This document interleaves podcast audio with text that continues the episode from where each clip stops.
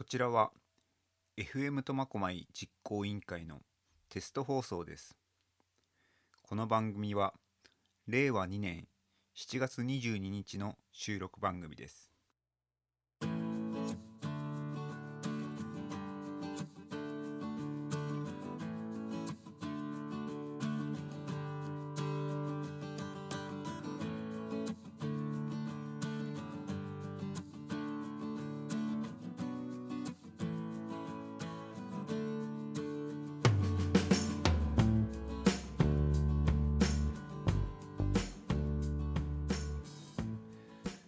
皆さんこんにちは。MC コミカルです。この放送がされる頃はちょうどお盆あたりだと思うんですけども皆さんの今年のお盆はやはりコロナの影響でお墓参りに行かないだとかお盆休みを利用しての里帰りを控えるとかのお盆になっているんでしょうかね。コロナの影響でいろいろなことが様変わりしていく中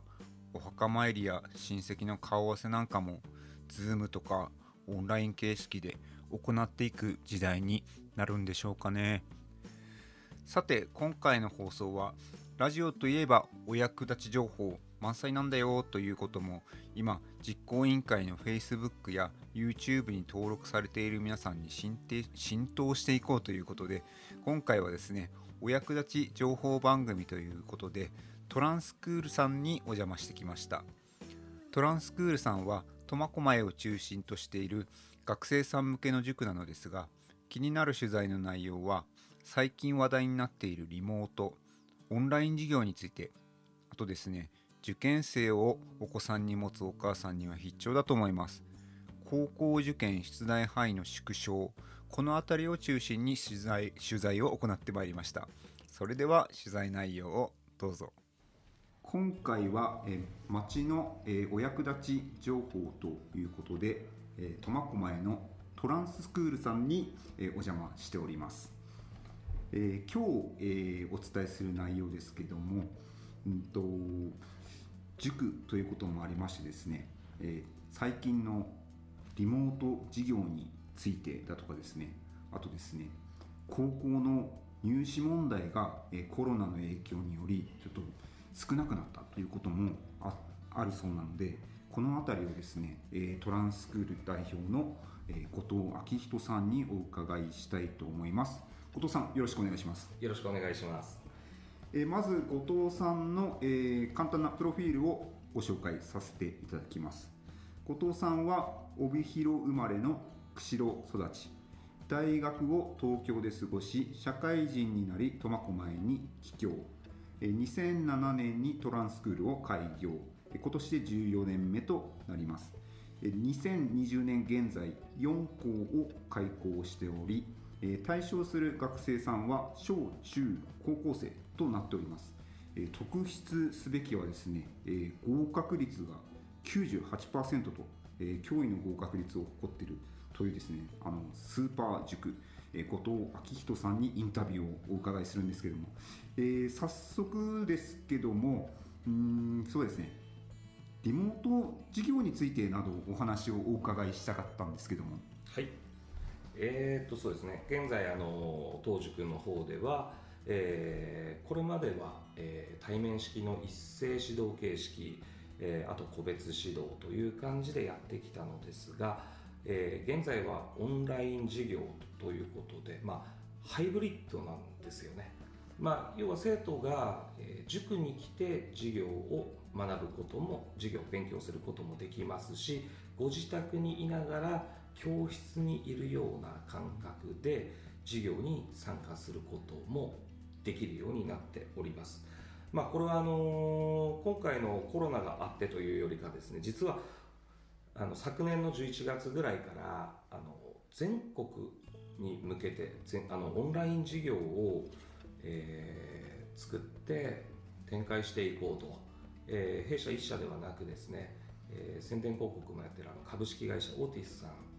オーティスさんの大宮社長といろいろとこう話をしながら先に先にと進めていろいろな、まあえー実験的なものもこうやってきてたんですが、えー、とコロナが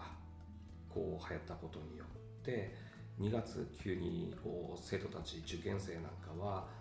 塾に通うこというような状態になってしまいまして、まあ、それで開発中ではありましたけどもオーティスの宮社長もお話しして、えーまあ、開発中であっても、まあ、とりあえず今子どもたちのために出して使ってみていいんじゃないですかというふうにお話しいただけましたのでそのオンライン授業の方を、えー、2月の28日以降ですね、えー、使って、えー、子どもたちに対応してきたものです。まああのー、現在はもうその時よりも随分もう精度も上がってきましてあの先ほどお話ししたように家にいながら塾に来て授業を受けてるような感じでですね、えー、授業が受けられるような、えー、授業になっております。はい、えー、今実際受けられてる、えーと、受講生さんは何名ほどおられるんですかね？現段階でえーと、オンライン通常の授業ですか？オンラインではい。オンラインで受講してる生徒はまだ20名ぐらいですかね。20名ほど。はい、はい、ご意見を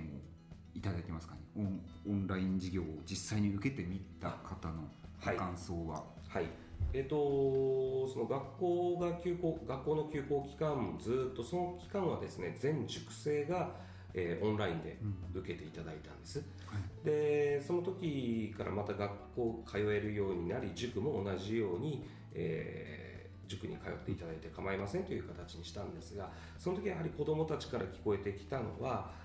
まあ、みんなと一緒の空間で一緒に勉強をやりたかったと。なので、まあ、一斉教室塾に来た方が楽しく勉強ができるという声もあります、はい、で一方ですね保護者様の声の中では送り迎えをしなくて助かると。はい、なるほど。であと その塾に行っても塾ってなかなかこう保護者から目が届かないじゃないですか、うん、塾というところに入ってしまうと、その分でも家で勉強してると勉強してる姿が見えるということでの安心感があると、はいはい、で中には生徒の中ではあの隣に子供あの同じ友達がいないのであの集中できるという声もあります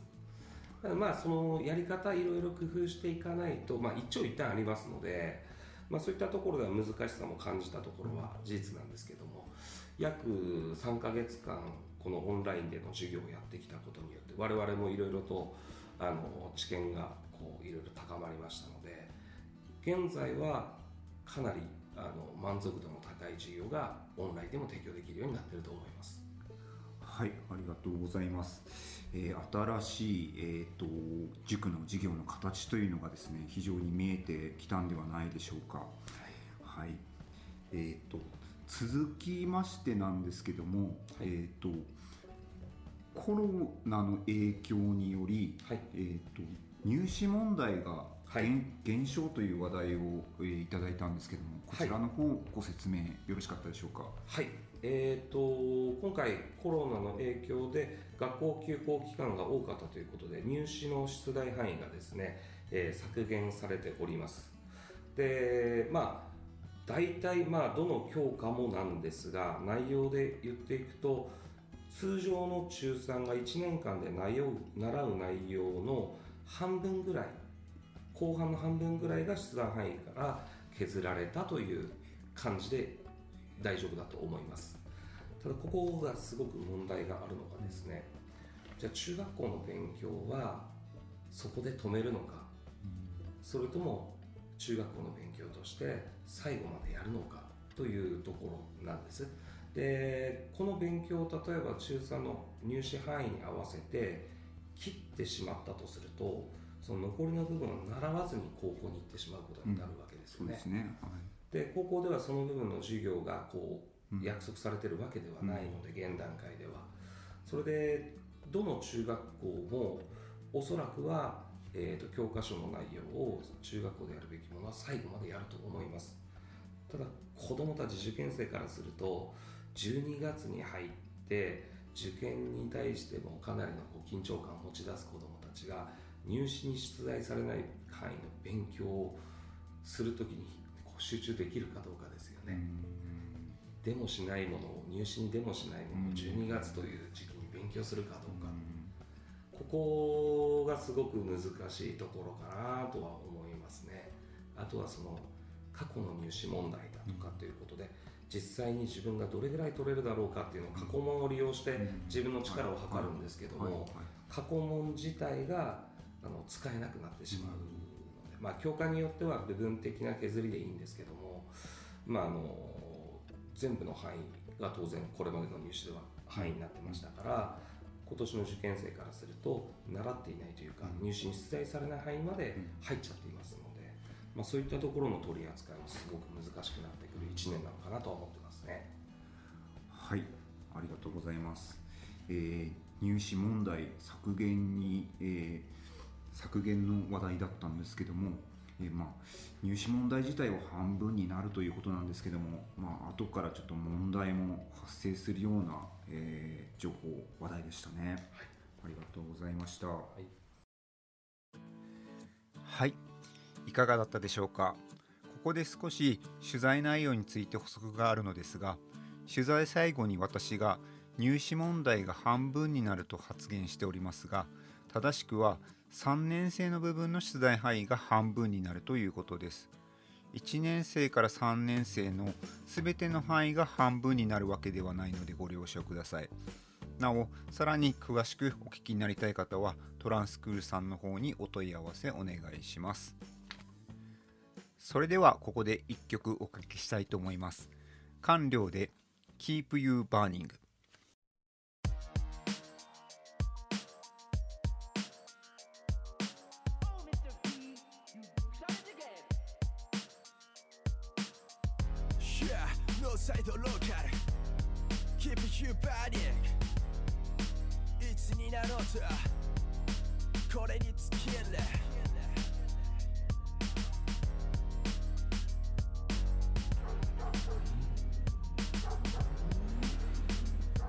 ちら発信はいつだって014昔から変わらん俺の位置情報どの子の日割りよがここでやってきた今さら手のひらは返すんじゃねえさ消えていたあいつや飛んでったあいつに今もここにこだわってると伝えたいぬるま湯に使ってた日々から7年俺がどれほどかと試さなきゃならねえあいにくこだわりなしに耳は重ね悪いがお前はここじゃ3番手いずれマイク置くやつとは関わんねえいつだってカウンターを狙ってるんだぜ。怒りと熱情に満ちた一日中そこから厳選された一時一句。クソな慣れ相手は別にする。北の大地に生まれた絶滅危惧種正直に言えば振り返るのが怖い。都会に無意識に立てた中指甘口な環境のからくり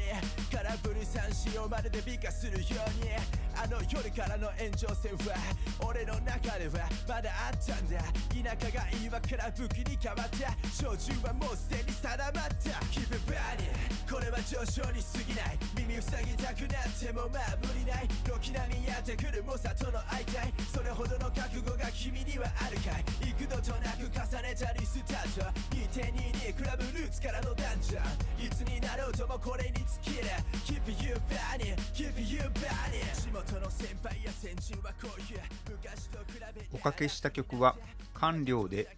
Keep You Burning でした。官僚のプロフィールご紹介いたします。苫小牧在住の20歳20歳ですね。12歳の頃からヒューマンビートボックスというマイク1本でベース音やドラム音などを出すビートボックスを始める。17歳高校在学中にビートボックスの北海道大会で優勝。現在はヒューマンビートボックスを主体にラップを乗せる独自のスタイルを武器に道内外各地で精力的にライブを行っています。本人は地元苫小牧にこだわり愛を持ち活動拠点は苫小牧に置き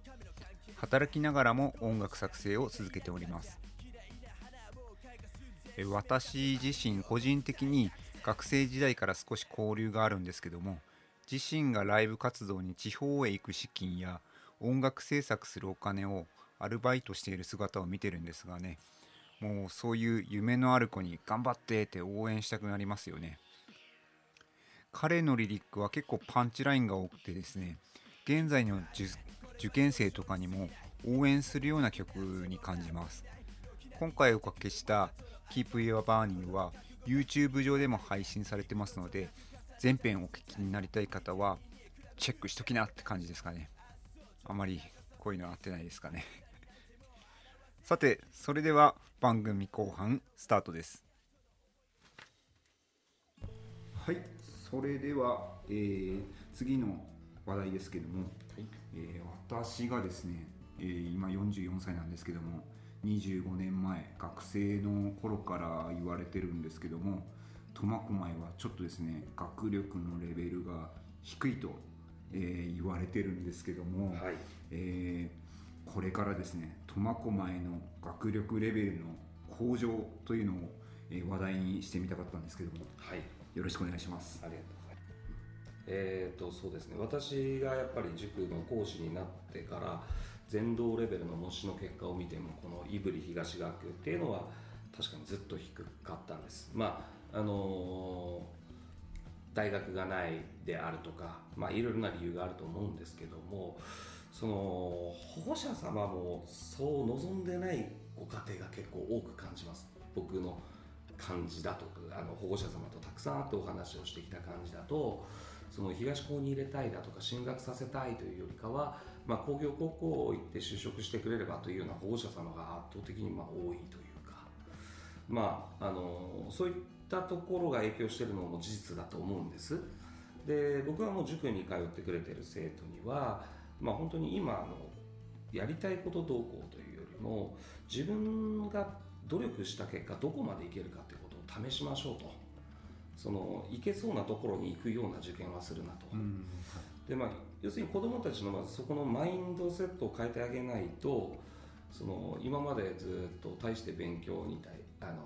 思いを持ってない。そういう状況の中で、うん、勉強いざやろうと言ってもやらされる勉強になるといいますか、まあ、そういったところで、まあ、自分が努力したものでどれだけ結果を出せるかという感覚に慣れてる子たちってやっぱり学力伸びていくんですよね。まあそういったところというのはもう強制的にこう勉強やれやれということよりかは子どもたちと多く話してその自分がやれることに挑戦していくという思いになってもらうことがとっても大事でしてまあそれがまあ我々塾講師の一つの仕事でもあるかなと勉強しているだけではなくて子どもたちにそういう気持ちになってもらうという。本当そういうところに多く時間を割いていかないとこの胆振東学区の状況っていうのはなかなか変わらないのかなというふうに僕自身は思ってますね。はい。はい。ありがとうございます。え、苫小牧も全道で5番の人口を誇る都市なので、はい、子どもたちの学力が学力がですね、えー、上がっていけばいいなと願っております。はい。頑張ります。はい。えー、番組最後になるんですけども、えー、後藤さんの方からですね、はい、えー、受験生へ向けてのメッセージなどあればお伝えしていただきたかったんですけどもはい。どうぞ。はいえーと、ちょっと先ほどお話したこととかぶる部分が出てくるんですけどもその今の学力で行ける高校がここぐらいというふうに志望校を決めるというのはまあ間違ってると思ってます。あの実際自分がどこまで行けるかということに対して挑戦しない状態で今行けるところに行くような受験をしてはならないと。でここからの期間があれば十分に点数は伸ばせます。しっかりとした、えー、取り組みさえできれば今のそのテストの点数が50点なんなら100点上がるっていう子もたくさんおりますのでなのでまあ行けそうなところじゃなくて行きたいところを受験しようという気持ちになって、えー、今後受験勉強しっかり頑張ってくれればなと思います。はいありがとうございます。本日はトランスクール代表後藤昭人さんにお越しいただきました。ありがとうございました。ありがとうございましたいかがだったでしょうか？やらされる勉強じゃない。目標を決めどこまでいけるかチャレンジすること。行けそうな学校を選ぶんじゃない。行きたいところを目指す勉強。とてもためになる言葉が詰まっていたのではないでしょうか。学生だった頃の自分に聞かせたいです。この他にもなりたい職業になるための授業のお話とかお役立ち情報があったんですけどもまた機会があればそちらも改めてお聞きしに行こうと思っていますのでよろしくお願いします。はいエンディングです。今回取材を終えて思ったことですが僕個人的にはやっぱり目標を決めた人は強いと思います。それに向かって進んでいけるんですからね。トランスクールの後藤さんは塾という勉強の場を通じてお子さんのなりたいものや目標を持つ力のサポートをしてくれるそんな温かみのある先生だと感じました。それにしても後藤さんはいい声でしたね。皆さんそう感じませんでしたか？ラジオ局開局したらなんか番組持ってほしいですね。番組名は何ですかね？3年 B 組秋人先生とかですかね。はいくだらないですね。え皆さん最後までご視聴ありがとうございました。ご意見ご感想ありましたらよろしくお願いします。お相手は MC コミカルでした。それではまた次回。